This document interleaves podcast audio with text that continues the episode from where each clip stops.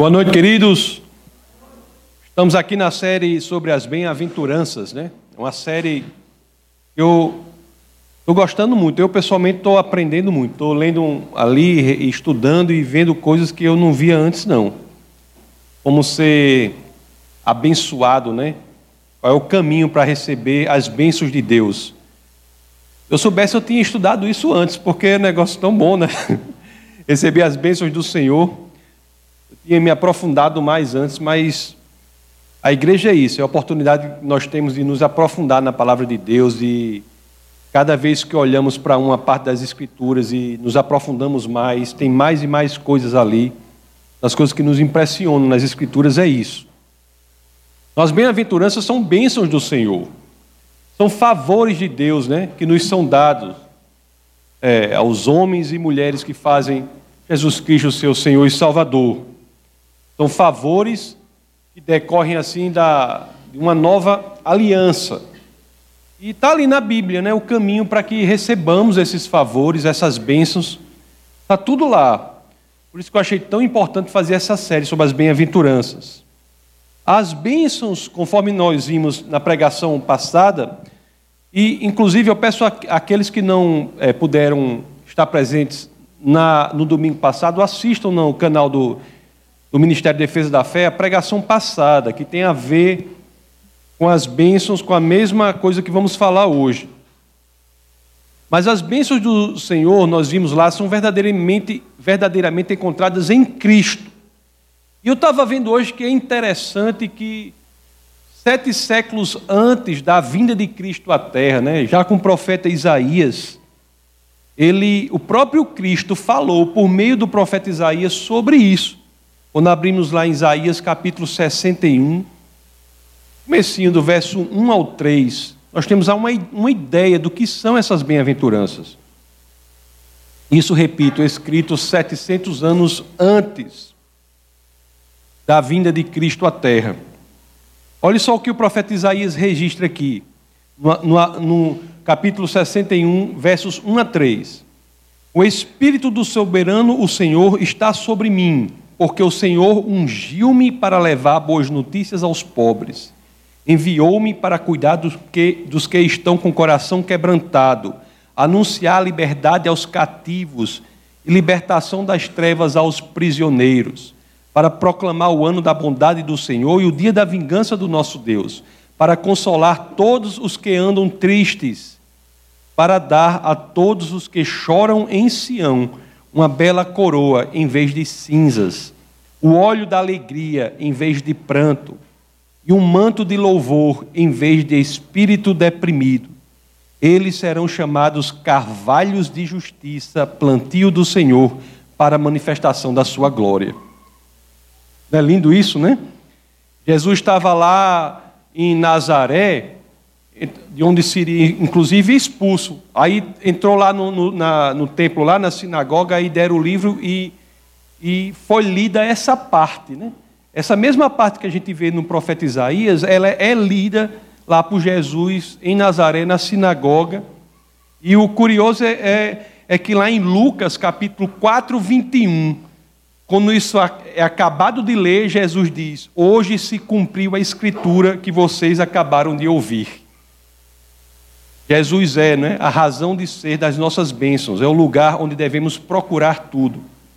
Jesus é o único, só há um cristianismo em que Jesus está no centro, o nome já diz, não é?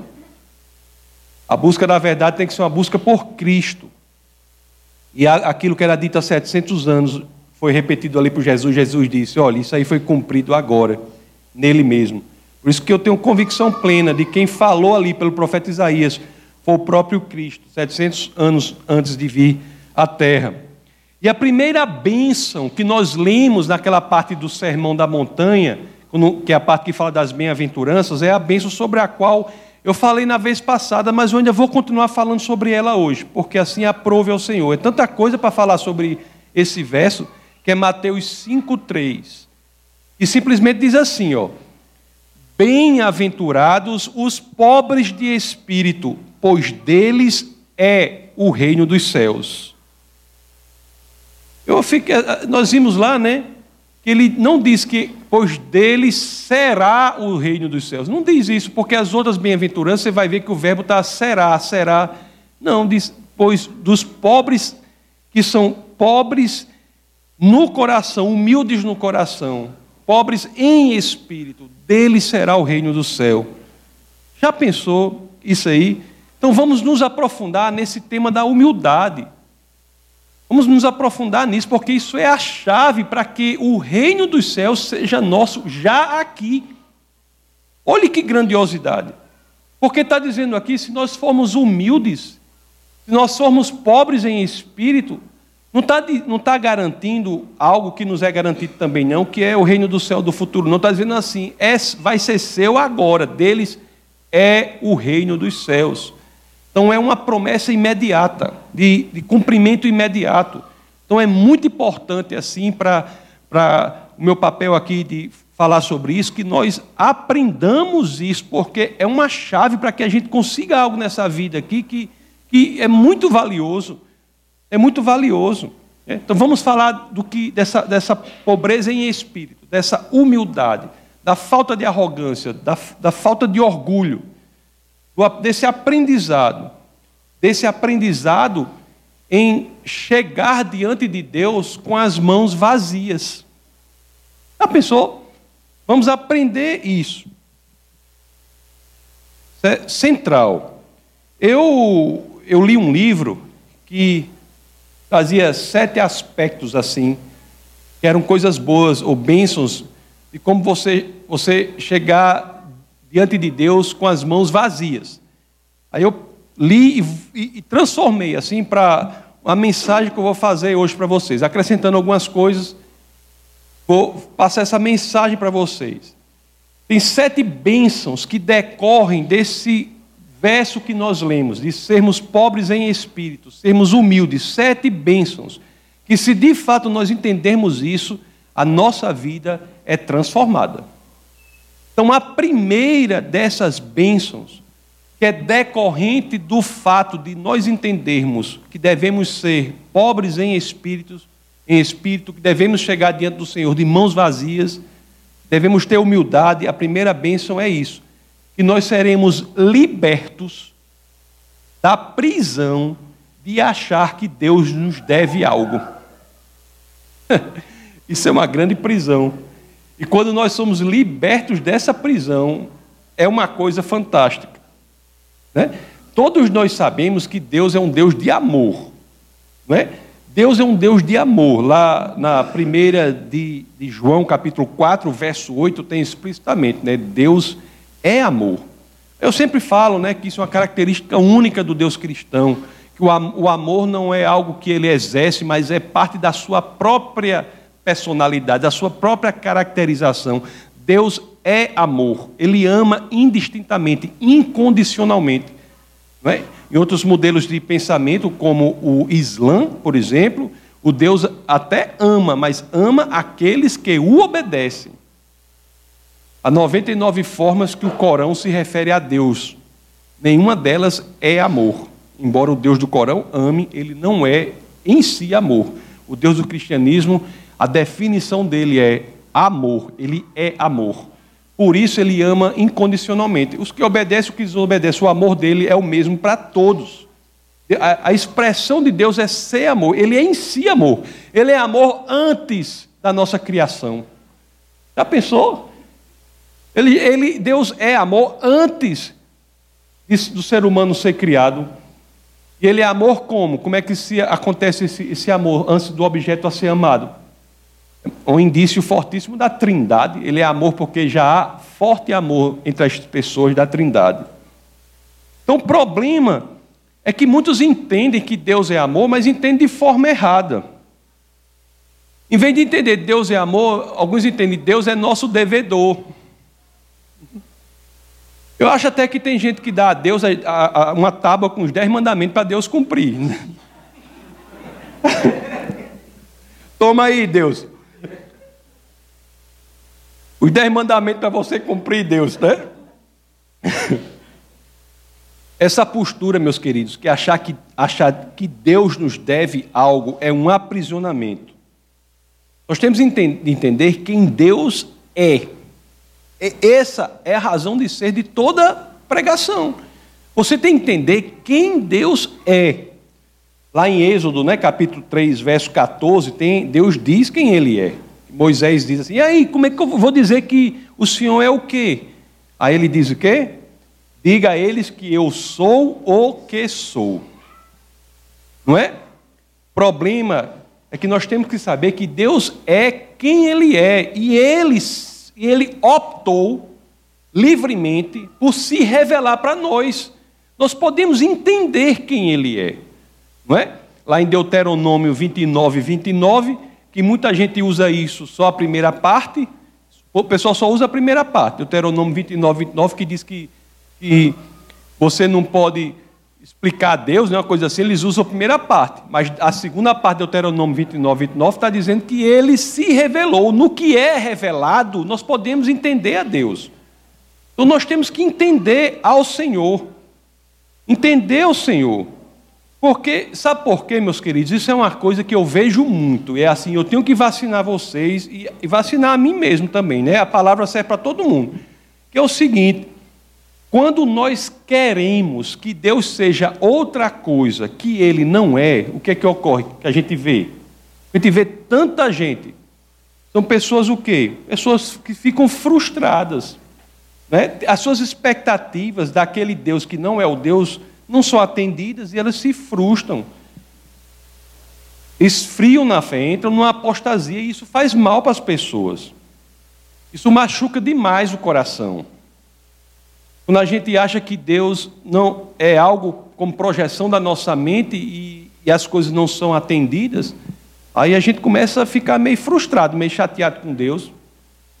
Mas às vezes o problema é que a gente está tá esperando algo de uma ficção.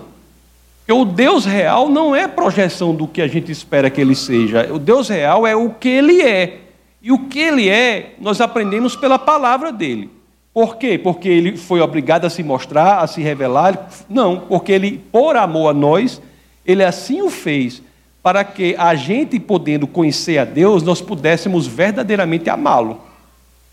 Então nós temos que saber isso. Saber isso.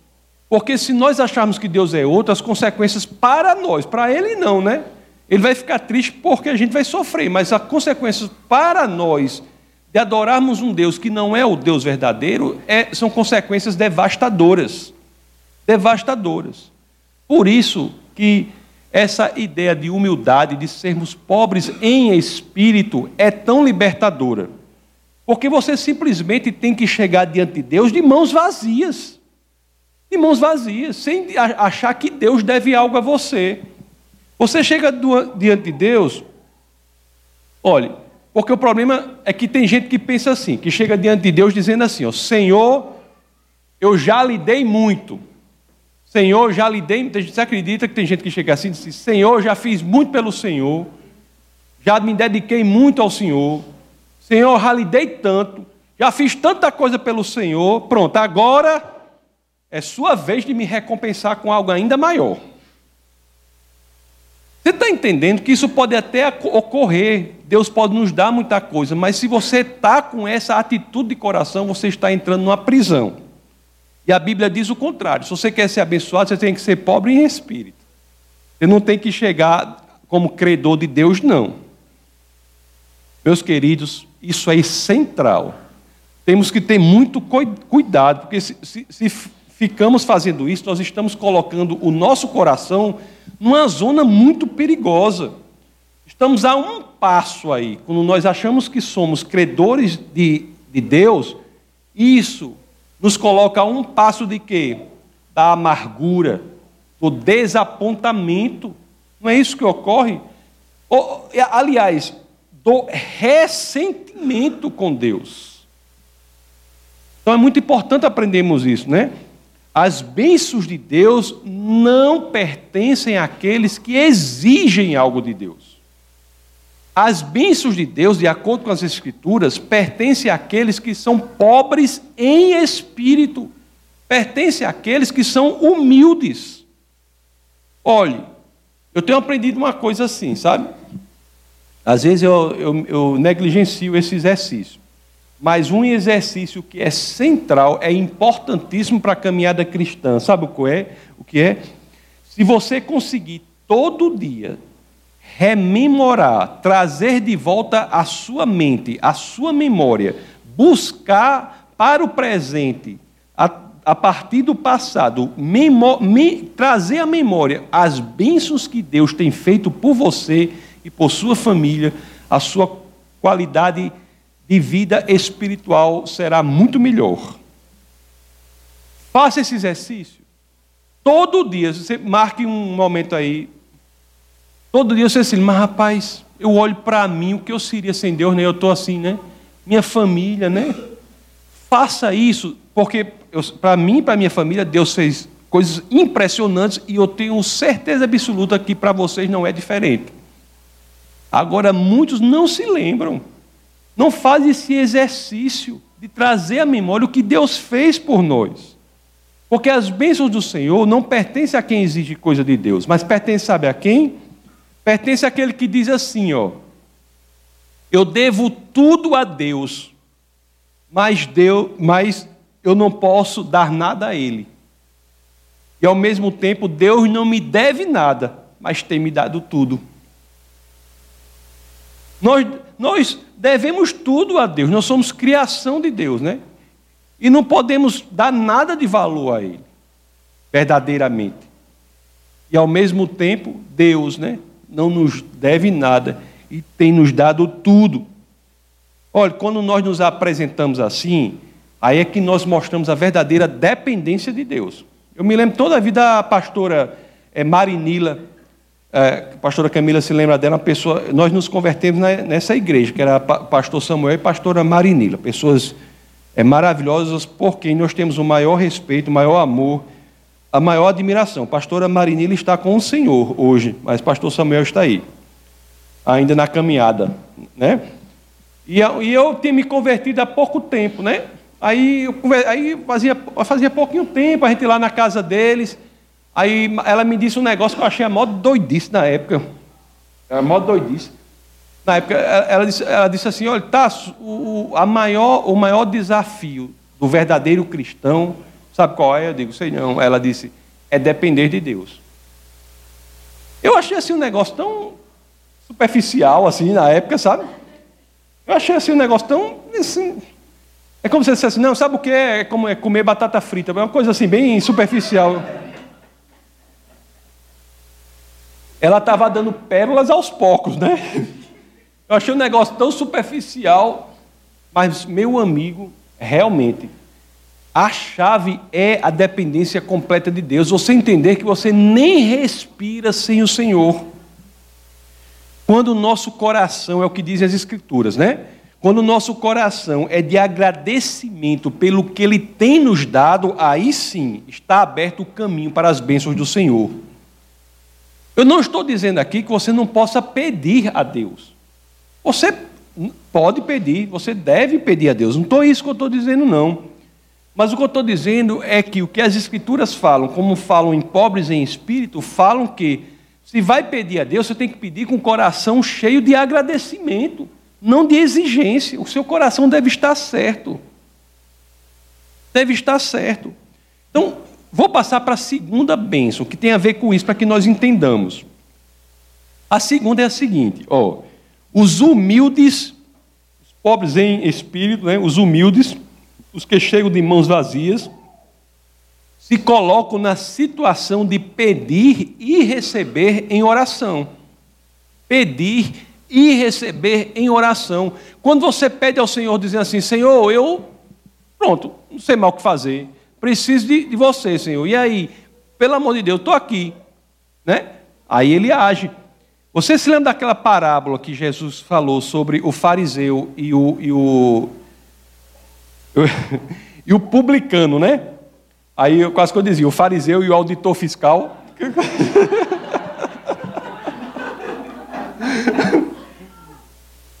e atingiu um bocado de gente.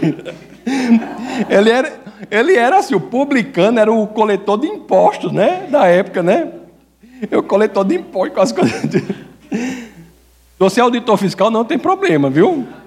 É porque os publicanos eles faziam lá para o Império Romano, né? E alguns eram corruptos, eram um problema os publicanos. Né? Mas lá em Lucas 18, capítulo 18, verso 10, conta essa parábola. Aí nós vamos ver a diferença do tipo de oração que é feita pelo fariseu e, e, e, a que é feita pelo, pelo coletor de impostos, pelo publicano. Vamos ver a diferença da oração dos dois. Está lá em Lucas 18, 10. As escrituras dizem assim, capítulo 18 de São Lucas, verso 10. Dois homens subiram ao templo para orar. Um era fariseu e o outro, é, e o outro publicano. Os fariseus, vocês sabem, né? Era um, era, era um grupo de judeus que se. Ele, esse grupo se vangloriava de cumprir a lei, de ser muito atento à lei.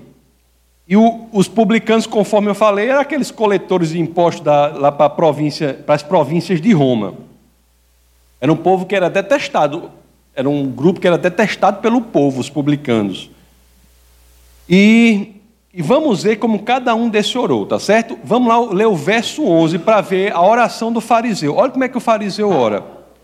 O fariseu em pé orava no íntimo: Deus, eu te agradeço.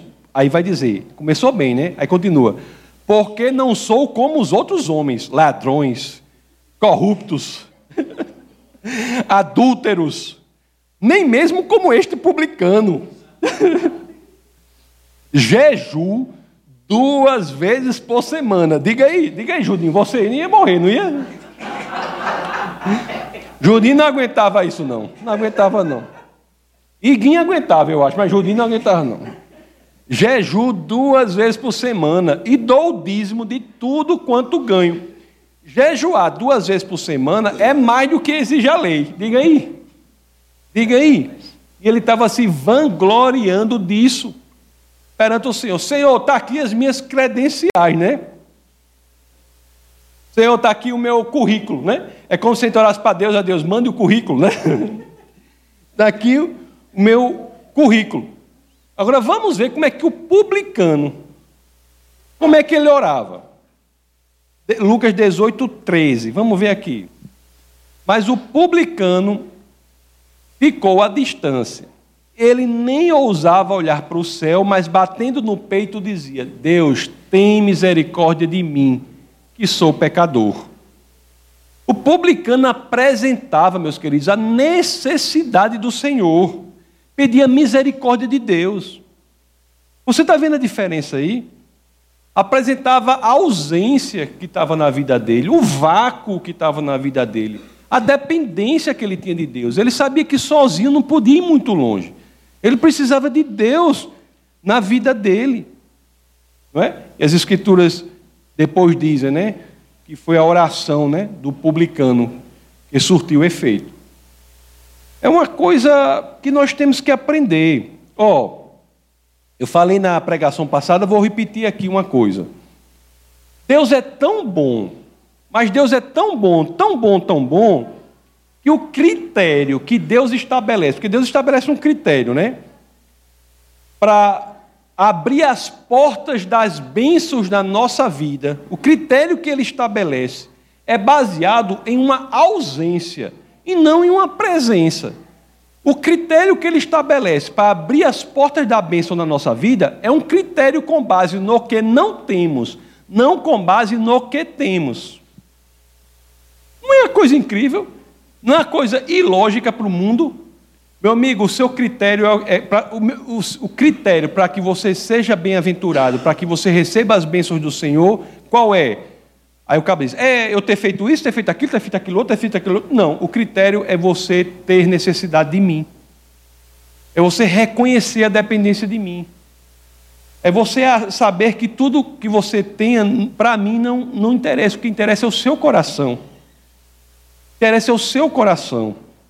Então, o primeiro passo para nós. Isso é importante também, por quê? Porque tem muita gente que não se acha capaz de receber as bênçãos do Senhor. Ah, porque eu fiz isso, fiz aquilo, fiz aquilo outro. Eu não sei o quê, eu sou, eu sou um pobre verme rastejante, não sei o quê, porque eu fiz isso, fiz aquilo, fiz aquilo outro, fiz aquilo, fiz o mal não sei o quê. Se você se arrependeu de coração, se você entendeu que você precisa de Deus para consertar o seu caminho, critério satisfeito. Critério satisfeito. Não é um evangelho maravilhoso? Não é? O primeiro passo para ser abençoado não é ser algo, ter algo, fazer algo. Não é? As bem-aventuranças começam com isso. Não é ter algo, fazer algo, faltou qual? Ter ser algo. Não é. Não é nada disso. Aí eu falei, repito, né? Tem uma passagem lá do grande pregador Spurgeon, que ele diz isso, ó. Não é o que eu tenho, mas o que não tenho que é o primeiro ponto de contato entre o meu espírito e Deus. Isso é uma lógica que só pode vir de Deus mesmo.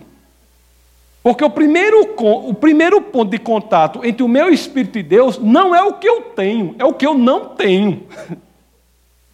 É o evangelho invocado, viu? É invocado demais, não é não? O primeiro passo é ser humilde perante o Senhor. É ser pobre em espírito é apresentar-se diante de Deus de mãos vazias. É o primeiro passo para ser abençoado. Não é? Primeiro passo. É por isso que a gente diz aqui na hora da oferta: se você vai ofertar por obrigação, por constrangimento, guarde o seu dinheiro para gastar com outra coisa, pelo amor de Deus. Porque o seu constrangimento com Deus, o seu, sua decepção com Deus vai ser tão grande, você vai se afastar do Evangelho. Isso é tudo que eu não quero, porque a gente vai responder né, diante de Deus depois. Você vai ofertar aqui direito, eu tenho que ofertar, porque se eu ofertar, vai acontecer isso, vai acontecer aquilo outro, vai acontecer não sei o quê. Se o seu coração é esse, guarde o seu dinheiro. Eu não quero fazer parte dessa, dessa marmota. Não é verdade? Agora, né, é por isso que a gente diz: você tem que ofertar com alegria. Ofertar com alegria é o quê? Saber que o seu coração dizer, eu estou dando ao Senhor e Ele me abençoa. Ele me abençoa por quê? porque eu estou dependente dele. É humildade perante a Deus. Vamos ver a terceira bênção aqui. Olhe só como ser humilde, pobre em espírito é legal. Vale a pena. Terceira bênção aqui. A postura de mãos vazias fará com que suportemos as aflições. A questão para muito, a questão importante para ser respondida por muitos cristãos é a seguinte: o que que eu vou fazer? Ou como eu devo me preparar para quando as perseguições vierem? Não é? Porque às vezes vem, às vezes, às vezes é, até perseguições. Por exemplo, quando nós nos convertemos, todo o nosso ciclo de amizade foi embora. Todo, eu não sei se aconteceu com, você, com a gente, aconteceu. Todo, isso aí é uma aflição pequena, é bem pequenininha, mas a gente sofreu. É quase, é quase nada, né? Pior é em outros lugares. Eu fico até constrangido de falar isso, né? Mas tem lugares que você, a posse da Bíblia é punida com a morte, né? Mas foi uma coisa que aconteceu. Aí vem as perseguições, vem as aflições, vem as dificuldades, e como nos preparar diante delas? Como nos preparar para a batalha? Aí a resposta da Bíblia qual é? Seja humilde. Já pensou? A lógica de Deus é uma lógica do Senhor. Seja humilde perante o Senhor. Não é uma lógica, é uma lógica esquisita, né? Mas é o que está aqui, né? Olhe só as promessas para o humilde, lá na primeira carta de Pedro, capítulo 5, versos 6 a 7. Primeira de Pedro 5, 6 a 7. Olhe só. Primeira de Pedro 5, 6 a 7. Portanto, humilhem-se debaixo da poderosa mão de Deus, para que ele os exalte no tempo devido. Lancem sobre ele toda a sua ansiedade, porque ele tem cuidado de vocês. Meus queridos, isso aí, pensa numa bênção boa essa daí, né? Se a gente a ansiedade leva à depressão, não é isso? É um dos problemas centrais da, da nossa era presente, do nosso século. Tantas pessoas com depressão, problemas sérios de ansiedade.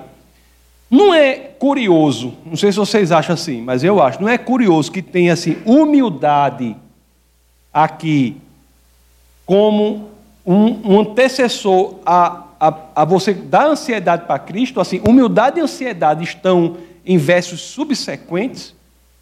Não é curioso? Não é curioso isso? Porque quando nosso coração diz assim, né? Nosso coração diz, sinceramente diz assim, né? Senhor, preciso desesperadamente de você. Senhor, sozinho eu não consigo. Quando nosso coração começa a dizer essas coisas, né? É que nós estamos nos colocando na posição de receber as bênçãos do Senhor. Nós estamos dizendo assim, Senhor, eu sozinho eu não posso resolver isso não. Sozinho eu não consigo resolver isso não. Aí você, quando está nesse estado de coração, aí é que verdadeiramente você é capaz de lançar sobre Cristo todas as suas ansiedades. Cristianismo é rendição. Você se rende. Pronto, estou rendido, Deus, tome a, a frente aí. Porque tem muito cristão que é assim, né? Eu já falei aqui várias vezes, assim, eu sou cristão, Jesus é meu copiloto. É, eu já falei várias vezes aqui, Jesus é meu copiloto, eu sou cristão. Isso aí, isso aí é, uma, é uma frase que é anticristã. Anticristã, porque o cristão diz assim: eu sou cristão, Jesus é o piloto. Jesus está na dianteira, Jesus que, que direciona. A verdade é dura assim, nesse sentido, ó, porque a verdade é, diz assim que os arrogantes, os orgulhosos de coração, a verdade, a Bíblia diz, não encontrarão lugar perto de Deus os orgulhosos, os arrogantes, não encontrarão lugar perto de Deus. Lá em Provérbios 16, 5.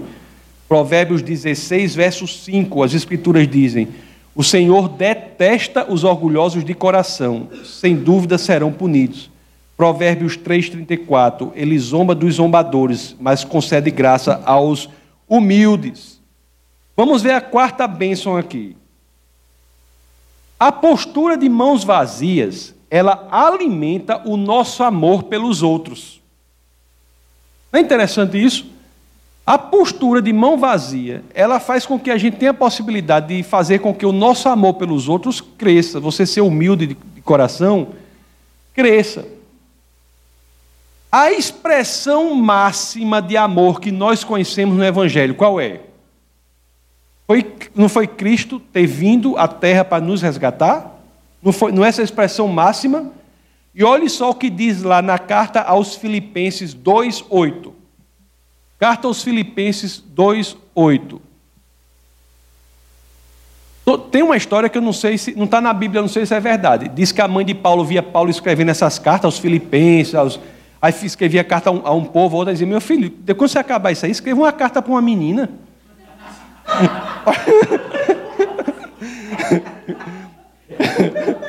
Escreva uma carta para uma moça. Isso não está na Bíblia, não, mas eu acho que a mãe dele fica dizendo: Meu filho, pelo amor de Deus. Aí, mas...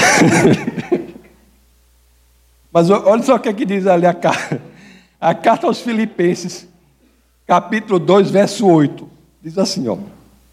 E, sendo encontrado em forma humana, humilhou-se a si mesmo e foi obediente até a morte e morte de cruz.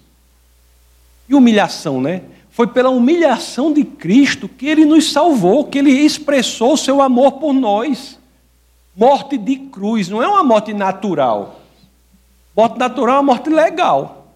A pessoa está deitada na cama morre. Não é, não foi. Foi morte de cruz, uma morte extremamente humilhante. É como alguém morrer, por exemplo, na cadeira elétrica, para você ter uma ideia de hoje em dia.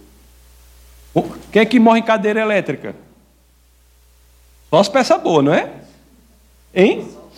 É, não é? Não é uma pena? Para a gente ter uma noção do que é morte em cruz, uma semelhança seria morte em cadeira elétrica. Não é verdade? Olhe só. O amor, é, meus queridos, ele cresce no coração do humilde e ele definha no coração do orgulhoso. Porque quando a gente se coloca numa situação de humildade perante a Deus, a gente se torna mais sensível para os outros. Interessante isso, né? Nós seremos menos egoístas, pensando menos em nós mesmos. Nós deixaremos de agir somente naquilo em que nos favorece de alguma forma.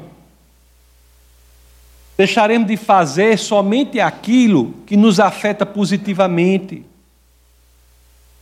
Humildade é pensar menos em si, pensar menos em si. É o espaço está aberto para pensar mais em Deus e, por consequência, pensar mais nos outros. Não é pensar menos de si, não. Não é pensar menos de si. Daqui a pouco eu vou explicar melhor isso que eu falei, mas é pensar menos em si. Vamos ver a quinta bênção aqui. Quinta bênção. A postura de mãos vazias e humildade perante o Senhor nos ajuda a vencer as tentações. Olha, veja se não tem sentido o que eu vou falar aqui. Veja se não tem sentido o que eu vou falar aqui. Eu estou dizendo para vocês que ser humilde, ser humilde é a porta de entrada das bênçãos do Senhor. Eu não estou dizendo isso? Sabia que ser orgulhoso é a porta de entrada dos pecados também? Ser orgulhoso é porta de entrada dos pecados. Ser humilde é a porta de entrada das bênçãos do Senhor. E ser orgulhoso é porta de entrada dos pecados. Ou por que, que vocês acham que está escrito lá em Provérbios 16, 18, um, um, um verso que todo mundo conhece? Está escrito lá: o orgulho vem antes da destruição, o espírito altivo antes da queda. Por que, que vocês acham isso? O orgulho você se acha autossuficiente, sair da postura de dependência de Deus é porta de entrada para a destruição, para o pecado. Se esse verso aqui fosse colocado num espelho para nós pudéssemos ver o inverso dele, como é que seria? O orgulho da destruição. É Provérbios 16, 18. O espírito altivo antes da queda, qual é o contrário dele? A humildade vem antes da bênção. O espírito dependente de Deus antes da exaltação. Nós temos dois caminhos, meu querido, meus queridos. Ou nós seguimos a humildade genuína, ou nós buscamos a pobreza em espírito diante do Senhor, e as portas das bênçãos serão abertas em nossa vida. Ou então nós vamos para a vaidade, para o orgulho, para a arrogância, estaremos negligenciando uma parte importante do Evangelho, estaremos brincando com o pecado que leva à morte, leva à destruição. Né? A vaidade é um negócio terrível, né? Aí eu sempre digo, existe vários tipos de vaidade, né? A gente tem que se autoanalisar. Existe vaidade gospel, né? Falei da vaidade gospel já, não falei? Né? A pessoa chega, eu fiz isso, eu fiz aquilo, não sei o quê, eu preguei, não sei quantas mil pessoas se converteram, não sei o quê, aquele negócio vocês conhecem. Se esse é o caso de alguém, a gente tem que se analisar, porque se alguém está nessa situação, a gente tem que ficar bastante ciente da, do aviso das Escrituras, que está lá, que está vendo, ó, é, Paulo de novo, né? Não escrevia para nenhuma mocinha, ele não escrevia só 1 aos Coríntios, capítulo 10, 12. Ele diz, assim aquele que julgar está firme, cuide-se para que não caia. Não é? Gente, qualquer vaidade, qualquer coisa, e esse negócio é complicado, porque você procura uma postura de dependência de Deus. Aí as bênçãos começam a chegar, começa a chegar na sua vida. É bênção, é bênção. Meu amigo, se você não tiver cuidado, não tiver exposto à Escritura, você vai achar que isso está chegando por alguma qualidade sua. É automático. Pense no negócio que é automático. Você vai, vai, o Senhor vai, você que alguma qualidade sua. Por que, que muita gente só procura o Senhor quando precisa de coisa? Aí vai, vai, vai, o negócio dá certo e pronto. Agora sou eu. Jesus. Agora sou eu. Aí o carro começa. É, é, é. Não é? É cuidado, porque tem que ter cuidado com isso. Que as bênçãos, você procura uma postura de genuína pobreza em espírito, dependência do Senhor, aí começa a chegar bênção, bênção, bênção sobre bênção, aí você, esse negócio, eu só posso ser o bambambam, bam, bam, porque não é possível. É? Aí você tem que estar se analisando, se analisando, se analisando para entender que tudo provém de Deus. Tudo vem dele. Não é você, é ele. E você diminua e ele cresça. É importante. Sexta bênção, que provém dessa, dessa humildade, pobreza em espírito, de chegar diante de Deus com as mãos vazias. A postura das mãos vazias o libertará da tirania do eu. Do eu. O eu é o. é um tirano. É um tirano. Você pensa no problema. Toquei um pouco nesse ponto no domingo passado, mas vou repetir aqui mais aprofundadamente.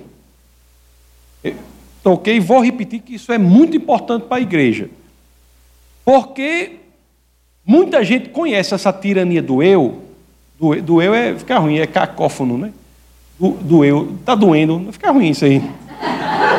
A tirania do eu. Vou usar um recurso aqui. A tirania do eu, né? Para separar, né? Então muita gente conhece aí pelo, pelo quê? Pela tirania do amor próprio. Próprio. Tirania do amor, do amor próprio. Muita gente conhece esse aspecto aí. Né? Você fica amando-se a si mesmo. Né? Amando-se a si mesmo. O eu se torna o seu ídolo. Mas existe outra tirania também do eu. Qual é?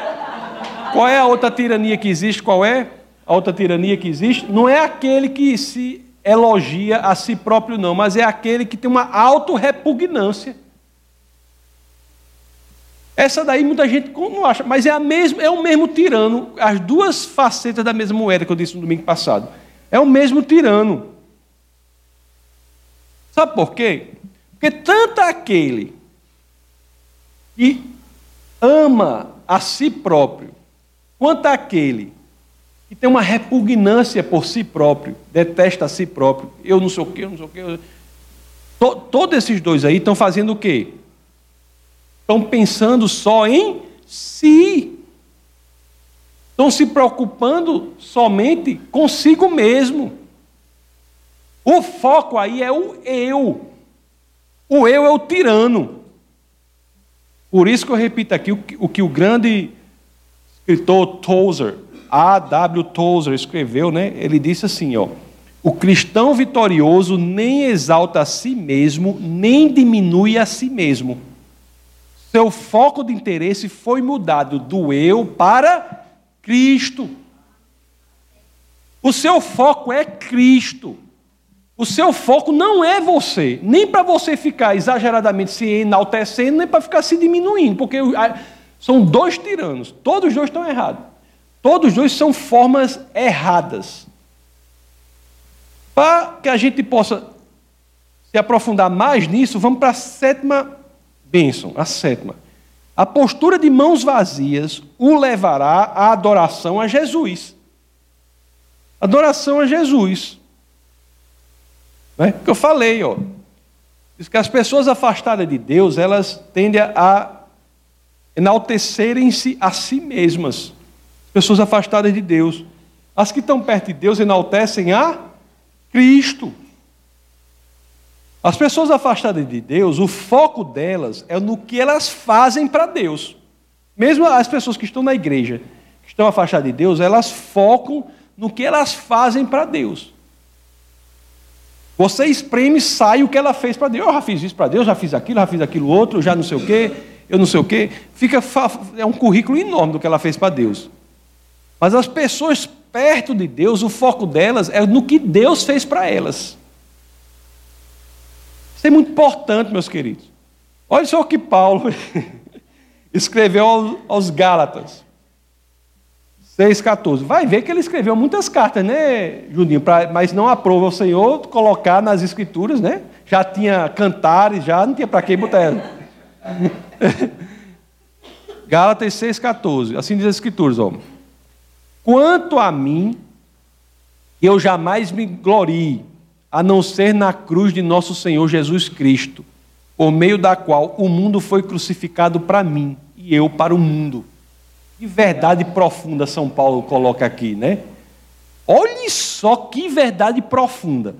Quanto a mim, que eu jamais me glorie, a não ser na cruz de nosso Senhor Jesus Cristo, por meio da qual o mundo foi crucificado para mim e eu para o mundo.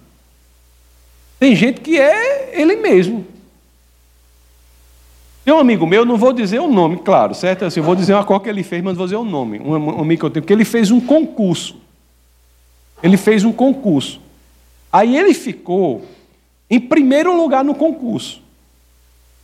Aí ele ligou para mim. Aí fez, tá, Suzana, diga aí, meu Deus, parabéns, eu estou absolutamente revoltado.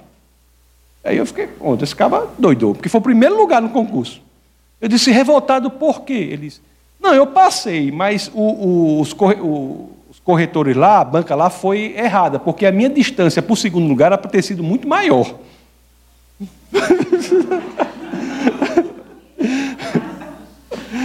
Você, você acredita isso? Nisso que aconteceu de fato isso? Aconteceu de fato isso. O foco esse. O, né? o foco é Cristo. Olhe, a chave, da, a chave nós vimos, a chave para isso aí, para as bênçãos, é que a gente tem que se apresentar diante do Senhor de mãos vazias, com humildade. Eu só queria falar um pouco assim, porque para não deixar em aberto, porque na próxima, no próximo domingo eu já vou falar sobre a, próxima bênção. Você pode me perguntar assim: é humildade, pastor? Está certo. É ser pobre em espírito, entendi. Mas me diga uma coisa: como é que eu posso cultivar a humildade? Como é que eu posso cultivar humildade? É uma coisa legal para a gente falar um pouco assim, né? Rapidamente, para não ficar aberto. Você, porque a humildade não é a falsa humildade. Né? Porque sonda o coração. Não é a falsa humildade. Como é que você pode cultivar a genuína humildade? Sabe qual é o primeiro passo? Uma boa maneira de você fazer isso é você, com você mesmo, consigo mesmo. Você vai examinar-se diante da palavra de Deus. Você pensa um negócio que, que alimenta a nossa humildade? Você vai se examinar diante da palavra de Deus. Olha, existem algumas questões, são várias questões que são questões simples, que nós temos que ter, estar o tempo todo nos fazendo quando estamos lendo as Escrituras. Né? São questões que a gente tem que fazer. Por exemplo, algumas delas assim, ó. Você pode ler, algo, você está lendo assim, aí vem uma promessa de Deus. Né? Aí diz, alguma promessa de Deus que eu deveria crer e não estou crendo? Você está lendo a Escritura, você vê um pecado. Assim, rapaz, há algum pecado que eu deveria evitar, mas não estou evitando? Vai se examinando, né? Você vê um exemplo a seguir nas Escrituras, Jesus, um exemplo. Aí você diz: existe algum exemplo a seguir nas Escrituras que eu não estou seguindo? A gente, se a gente for sincero nessas questões, a gente vai poder destruir o nosso orgulho. É tenho que ser sincero. A gente tem que. O, o, a palavra de Deus, eu já disse algumas vezes aqui, as escrituras é como um prumo. Um prumo é aquele, é um, é um cordão, né? Com um chumbo lá embaixo, não é isso? Tem ninguém que é pedreiro aqui, não? É um, é um cordão assim com uma, um chumbo. Um chumbo, né? Prumo, não é isso? Aí você coloca, você coloca o prumo na parede, né? Aí aquilo ali traça uma linha perpendicular ao chão aquilo vai denunciar se a parede está torta, se não está, se está errada. A palavra de Deus é um prumo. Ela, ela é um espelho que denuncia aquilo que nós precisamos melhorar, que nós precisamos evoluir. A palavra de Deus mostra a nossa necessidade de Deus. E ter necessidade de Deus, reconhecer a necessidade de Deus, é verdadeiramente ser pobre em espírito. Agora eu vou dizer uma coisa para vocês agora, para o último tópico assim que eu queria falar. Não podia deixar de falar isso aí. Ser pobre em espírito não é apenas, não é unicamente isso. Unicamente isso. Você se arrepender, não é unicamente isso. Você confessar os seus pecados é também isso. Mas não é unicamente isso, achar a dependência do Senhor. Confessar os pecados. Por exemplo, Jesus. Jesus era alguém que era pobre em espírito, mas ele nunca pecou. Então, o que é também é? O, o que também é ser pobre em espírito? Aí tem um cara chamado Andrew Murray. Ele escreveu algo incrível. Ele disse assim, ó: Humildade é vestir-se com a beleza e as bênçãos dos céus e de Jesus. Tem tudo a ver com Mateus lá 5:3. Humildade é vestir-se com a beleza e as bênçãos dos céus e de Jesus. Ou seja, quando nós nos colocamos diante do Senhor, assim, de coração aberto, Quando dizemos assim, Senhor, haja, atue na minha vida, Pai. Coração sincero, aberto. Quando dizemos assim, Senhor, me conserte. Eu, por mim mesmo, não consigo. Eu estou nessa situação, eu estou envolvido nesse pecado, eu estou envolvido na, nesse, nesse pensamento, eu estou envolvido naquilo, eu estou envolvido naquilo outro, eu não consigo, eu não tenho forças. Senhor, socorra-me. Quando nós nos colocamos assim, nós estamos abrindo as condições né, para Jesus agir, mas também estamos o quê? Fazendo com que seja possível que a gente participe na vida de Jesus. É mais do que simplesmente um arrependimento. Olhe, porque Jesus era humilde. Então, fazer isso não é apenas conseguir as bênçãos de Deus, mas é também, só em ser isso, é também estar mais perto de quem Jesus era. Você ser humilde é você imitar a Cristo. E nesse sentido é trazer para si a beleza dos céus e de Jesus para a sua vida. Olha, algumas palavras de Jesus, nosso Senhor e Salvador, só para rapidamente. João 5,30. Por mim mesmo nada posso fazer. João 6,38 Pois desci dos céus, não para fazer a minha vontade, mas para fazer a vontade daquele que me enviou. João 8, 50. Não estou buscando glória para mim mesmo. Jesus era humilde. Ao sermos humildes, estamos o quê? Em busca de refletir a luz dele. Só isso aí, se eu não tivesse dito nada até agora, só dizer para vocês, Sermos humildes em coração é imitar a Cristo, era argumento suficiente. Estaremos em busca de refletir a luz de Cristo, e como eu digo, não como o sol, que tem luz própria, mas como a lua, que reflete a luz do sol, que é Cristo. É chegada a hora, meus queridos. O momento é esse, a oportunidade é essa. Nós endireitarmos a nossa vida, nos expormos ao Evangelho deixarmos que Ele atue na nossa vida. É chegada a hora de cultivarmos a humildade, a pobreza em espírito, para que possamos verdadeiramente experimentar as bênçãos do Senhor. Vamos orar. Essa foi uma produção do Ministério Internacional Defesa da Fé, um ministério comprometido em amar as pessoas abraçar a verdade e glorificar a Deus. Para saber mais sobre o que fazemos, acesse defesadafé.org.